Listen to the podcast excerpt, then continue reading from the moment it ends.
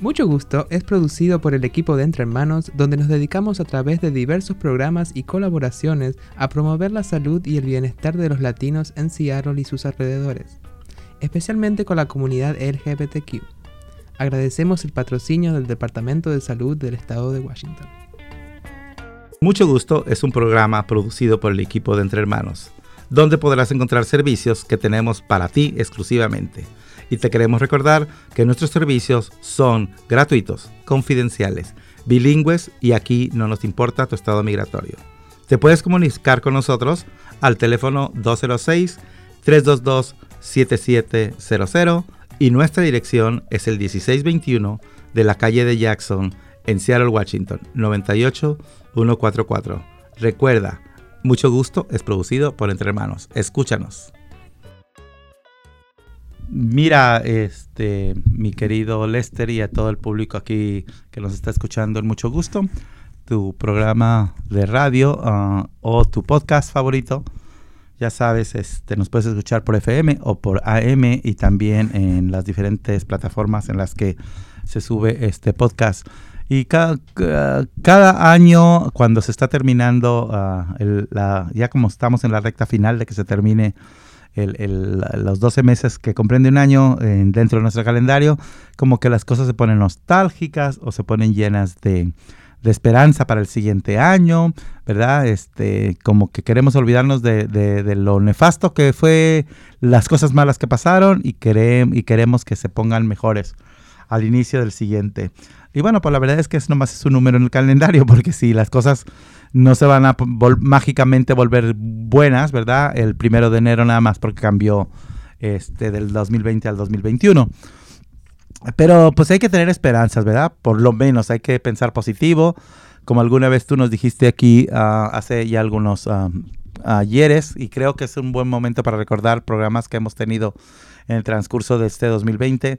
Hemos tenido de todo, buenas noticias, malas noticias, eh, hemos visto mucha solidaridad en nuestras comunidades, también hemos visto mucho abuso de parte de autoridades, etcétera. Pero alguna vez tú nos platicaste de esta mujer que, por cierto, compartiste tu masterclass conmigo de Robin, ¿cómo se apellida? Rob, se llama Robin. Robbie Robin. Robbie Robin. Era doble R. Sí, eh, eh, que eh, ella tiene un mensaje muy de esperanza, muy positivo.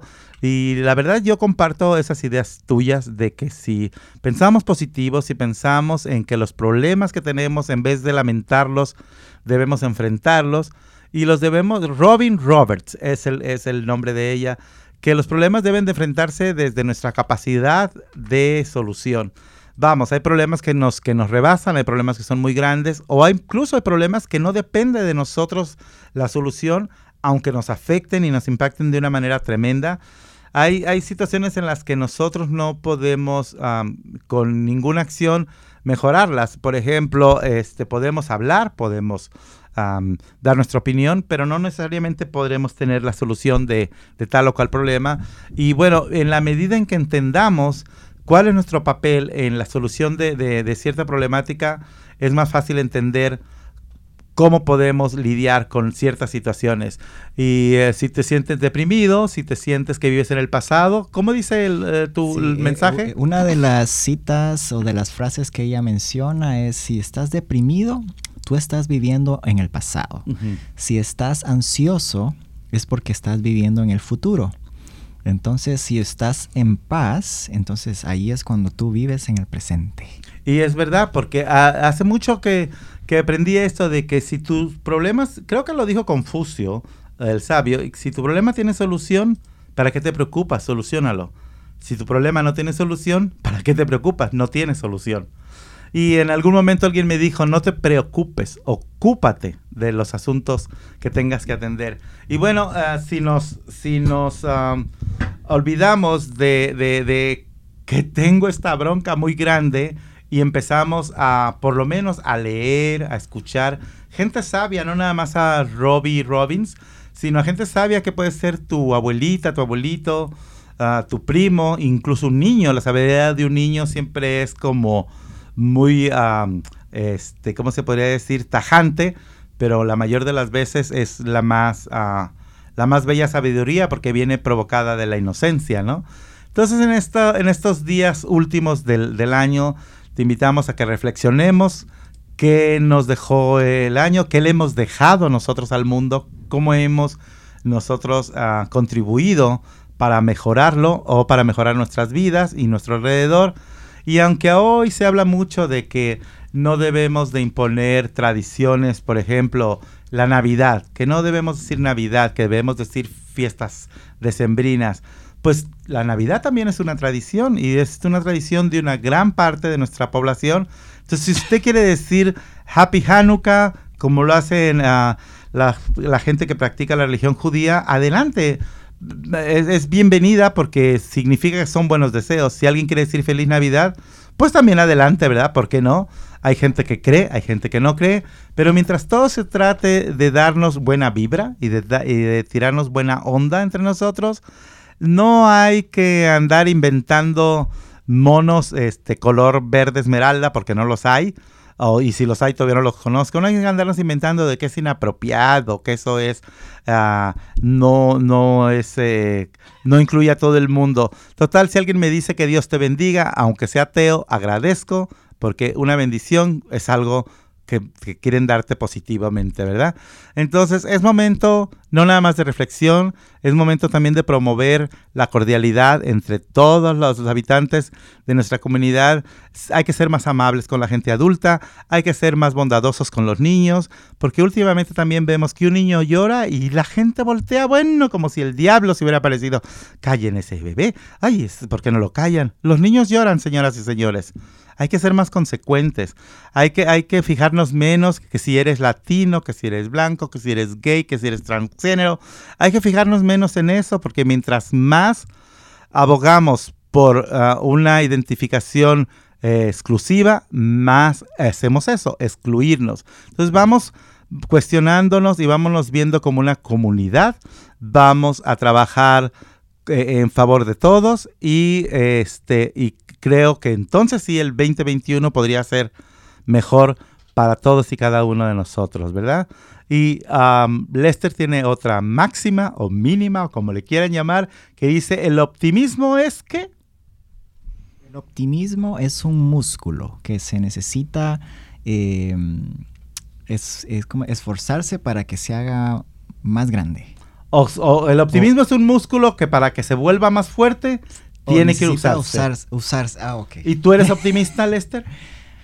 Trato de serlo. Tratamos de. A veces. El mundo es cruel. A veces no es tan fácil, ¿verdad? Ser optimista. No. Por, mundo, por más que uno intenta hacerlo, eh, siempre hay como barreras. Eh, uh -huh. Cuando uno anda caminando, corriendo y encuentra un montón de barreras, eh, a veces pasa eso. Y sí, yo digo, yo tengo un, una frase que desde adolescente o niño encontré por allí, ¿verdad? En algún libro y es, eh, el mundo es lo que hacemos de él. Uh -huh. Y con esa frase yo, eh, así es como he crecido, es como veo el, el, mundo. Si yo hago mal, entonces al mundo será mal, el mundo estará mal. Uh -huh. Si yo trato de hacer el bien, entonces el, el mundo será un lugar mejor. Pues qué bueno que pensabas así, que sigues pensando así, porque yo era, no sé si era, yo era más ingenuo o más tonto, yo pensaba que el mundo era maravilloso y que el mundo en el futuro iba a ser increíblemente hermoso, lleno de paz, de tranquilidad, no iba a haber guerras, los, los uh, países iban a apoyar unos a otros, porque bueno, yo vengo de una generación que nació despuesito de la Segunda Guerra Mundial, este, en los principios de los 60, cuando todo era que vi viva la gente, la y donde quiera que vas, y que la paz, y que la ONU, entonces, bueno, yo como niño crecí pensando que el futuro iba a ser ideal y ahora vemos tanto odio, tanta, tantas guerras, eh, de, de, nuevo países queriendo robarles la tierra a otros países y que cuando suceden desgracias humanitarias ya nadie se acuerda de que algún día nos tocará a nosotros. Y bueno, eh, yo no fui, yo fui más optimista, más, más que optimista, fui um, soñador y bueno, la vida, eh, al final de cuentas, es verdad, la vida no es tan bella, pero tú la puedes hacer bella si decides uh, luchar y decides unir esfuerzos con otros. Y bueno, este, en este tenor vamos a estar hablando en este, en este podcast del día de hoy. Vamos a estar hablando del positivismo y de qué debemos de hacer para que el próximo año sea más, eh, por lo menos menos denso que este 2020, ¿verdad? Y vamos a, seguir platicando de esto. Vamos a platicarles de Pancho Claus. No sé si sepan quién es Pancho Claus. Pero si no, aquí les vamos a platicar el día de hoy.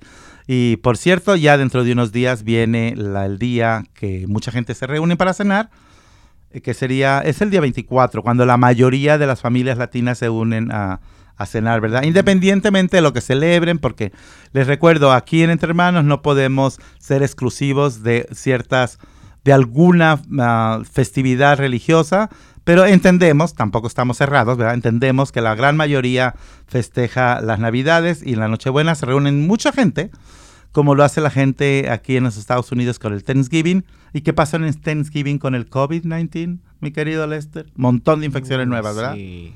Miles. La gente no se cuidó, no hizo caso de las reglas todo el mundo se infectó y ahora los hospitales están que ya no cabe otra alma. Así es. Entonces vamos a tener cuidado, nosotros también, pero vamos a platicar de esto después de que volvamos de una pausa musical y que nos diga una máxima o una mínima, ¿cómo le llamamos ahora? Sabiduría del Éster, así le vamos a poner. Sabiduría del Éster. en el próximo segmento vamos a hablar acerca de la aporofobia. Oh my God. ¿Qué es la aporofobia? No lo sé, pero después de esta canción. Y miren, hablando de optimismo, por ejemplo, y ahorita me escuchan ustedes tan contento, con mucho optimismo, mi micrófono se cayó. mi micrófono así rotundamente, si ustedes lo vieran, está por el suelo. Vamos a hablar de la lipidia De la lipidia, pero yo lo agarré con mi manita santa. Órale, santa. Y aquí estoy hablando con ustedes. Mientras escuchamos la música, arreglamos este micrófono. Mucho Gusto te invita a que te hagas la prueba del VIH y de enfermedad de transmisión sexual. Te ofrecemos las pruebas rápidas y gratis para toda la comunidad, todos los jueves de 11 a 3 de la tarde. Reserva una cita llamando al 206-724-8734. Recuerda, mucho gusto te invita a que cuides tu salud.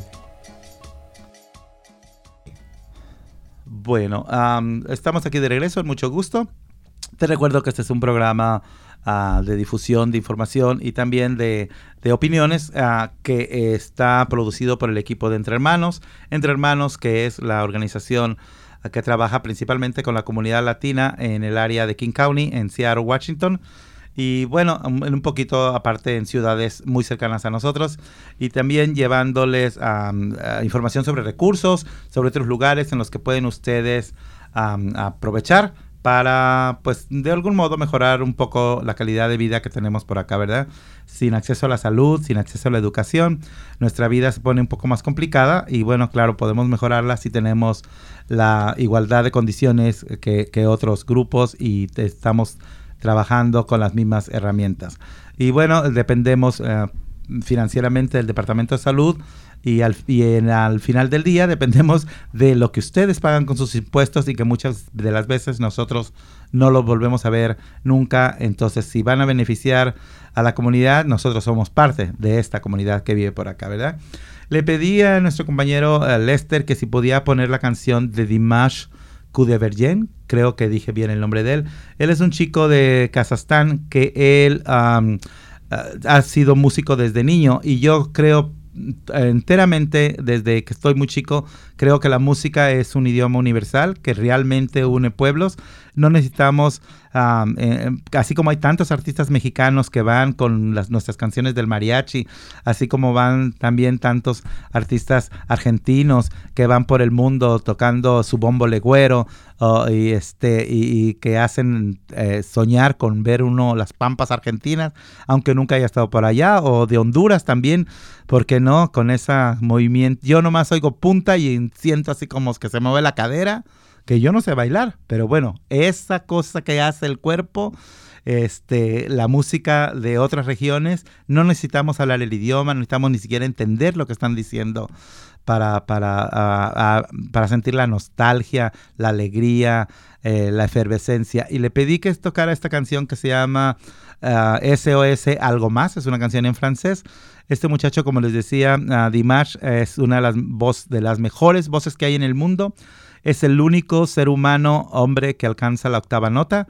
Y eh, yo no sé nada de música, mucho menos de música clásica, pero es una canción que en lo personal le he regalado a mucha gente que estimo y que quiero y espero que ustedes la hayan disfrutado de la manera como la disfrutamos. Es su regalo de estas fiestas decembrinas de parte mía para todos ustedes. Y bueno, este, estábamos con la angustia y con la incertidumbre, Lester, de que nos digas primero, ¿qué palabrita nos aventaste? Aporofobia. Pero no, pero antes nos aventaste una que decía lipidia. Lipidia. Que ah, ilústralo. Me gusta, me gusta eso. Ahora vamos a aprender dos cosas aquí contigo. ¿Qué es la lipidia? Lipidia es como escasez, es sinónimo de escasez a algo por ejemplo, si tenemos, necesitamos escribir algo y no tenemos un lápiz y estamos ahí a las carreras de que no encontramos un lápiz, lápiz eso es lipidia, es una falta de algo. Ah, pero no es porque no es porque estemos de muertos de hambre que no, tengamos para gastarlo. o puede ser también, o sea, de que... Puede ser también, es también sinónimo de pobreza. Ah. Entonces, eh, recuerdo que una compañera de la universidad siempre mencionaba esta palabra cuando faltaba algo o cuando no teníamos para el almuerzo quizás, siempre, ay no, qué lipidia chicos, qué lipidia. Y es, eh, un sinónimo de pobreza o falta de algo. Oye, entonces, que entonces por ejemplo, si, si, si tenemos dinero para comprar este micrófonos y no los no lo invertimos, eso no es ser lipidia, eso es ser desgraciado, ¿verdad? es lipidia con desgracia. Pero bueno, ahora nos ibas a contar de la palabra nueva esta que dijiste, ¿cómo se llama? Aporofobia. Aporofobia. Eh, esta palabra fue creada por la escritora y filósofa Adela Cortina. y, ella tiene muchos logros de haber aportado al español un término que la Real Academia eh, de la Lengua adoptó para definir el odio a los indigentes la aversión hacia los desfavorecidos. Por lo tanto, aporofobia es el rechazo al pobre. Y, esta, la que, la que da título al último libro de la destacada doctora honoris causa, eh, Adela Cortina, eh, ella eh, definió esta, este término, y, pero también hizo un llamado a a todo el mundo, ¿verdad? Porque ella dice, no rechazamos a los extranjeros si son turistas, cantantes o deportistas de fama. Lo rechazamos si son pobres. Y eso yo pienso que es muy cierto y sobre todo acá también. Cierto. Eh, aquí, por ejemplo, he escuchado mucho lo del ser clasista. Eh, yo lo he vivido personalmente, el hecho de ser pobre, de haber venido de un lugar, de un país en donde, o sea, no tenía muchos recursos. Eh, y, cuando vienes acá y, y, te preguntan, o sea, de qué, de dónde vienes y qué, qué tanto tienes, es como que te, te entran en la conversación de que como qué tanto tienes y ya cuando se dan cuenta eh, que no mucho, ya, ah, ok. cambia la actitud, cambia la actitud. Y, ya no te tratan de usted. Ya, ya, ya el usted se les olvida y luego te empiezan a hablar de tú. Incluso empiezan a utilizar palabras como medias de compas cuando ni siquiera nos conocemos. Pues mira, a mí me da mucho gusto, primero que nada, que, me traigas, que nos traigas esta palabra, aporofobia. Segundo, me da mucho gusto que sea una, una catedrática latina, Adela Cortina. ¿De dónde es Adela Cortina? Es de España. De España. Que sea una mujer catedrática de nuestra lengua quien defina y quien designe una nueva palabra para hablar de un cierto grupo. Porque luego, no sé de dónde se les ocurrió a estos blanquitos que ellos tienen que definir bipolaridad. Ahora ya no podemos decir que, es voluble ya si decimos es voluble, ay, no seas ignorante, no se dice voluble, se dice bipolar. O sea, ¿por qué tenemos esta tendencia de que todo lo tienen que designar los gringuitos? No es porque saben más que nosotros, no es porque sean mejores que nosotros ni que conozcan más nuestras realidades es porque lo permitimos. Una, que ellos creen que son los que tienen que definir las cosas. Y ah, también aprendí algo, que cuando dices definir es no más. Ahí es definito. Se acabó. O sea que cuando dicen, ¿cómo te defines? Yo no defino nada, porque cuando defines, estás diciendo que no hay más, que no hay evolución, que no puedo progresar o que no puedo dar más en el asunto que estoy hablando. Entonces cuando me dicen, ¿tú cómo te defines? ¿Gay o no gay? No, yo no me defino, yo soy un ser humano. Mm, yo, soy un, yo, soy, yo soy una persona. O sea, a mí no me definas, a mí no me digas que soy gay o que soy transgénero o que soy heterosexual o que soy eh, latino. No me definas. Yo, yo decido cómo me designo más no me defino, porque, porque entonces quiere decir que ya no hay evolución, que está acabado. Estamos ahora muy en las palabras, ¿verdad?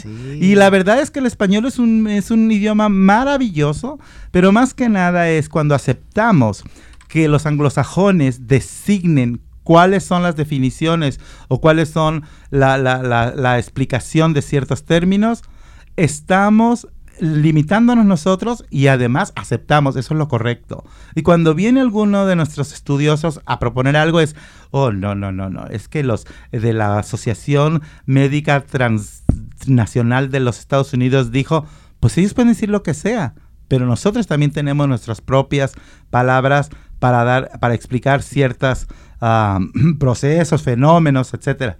Entonces, gracias Lester por aporofobia y los invito a que no la practiquemos, porque es cierto.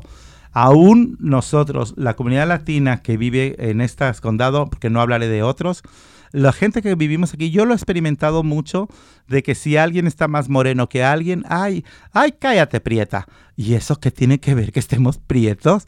Si, si, el, si prieto es el color de Dios, ¿verdad? Entonces, digo, para los que creemos en Dios, así nos hicieron, somos bellos, somos hermosos, mi prietita chula, decían las canciones. Así que gracias, Lester, los invito a que no practiquen la aporofobia, a que seamos más conscientes de que en verdad el, el, el que es pobre no es el que no tenga cosas, el que es pobre es el que no sabe vivir uh, contento y completo con lo que tiene, ¿verdad? Porque si la felicidad fuera el tenerlo todo, entonces ¿por qué tanto suicidio, tanto consumo de droga en la gente que tiene todo, el último iPhone y el carro último modelo, y son influencers en YouTube y no sé cuánto? Y decimos, oh, pobre la gente que vive en el campo, que tiene su vaquita, que sí toman leche de adeveras, que nomás le jalan a la ubre y sale un chorrote de leche.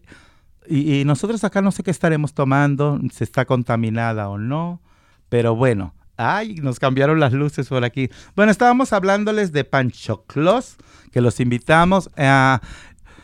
Por favor, busquen Pancho Claus, así como Santa Claus, pero Pancho Claus y vean la obra que hace este hombre en Houston. Es un hombre latino que por más de 40 años o casi 40 años uh, lleva regalos a los niños, sobre todo de las zonas pobres. Él sí no se fija si son latinos o no.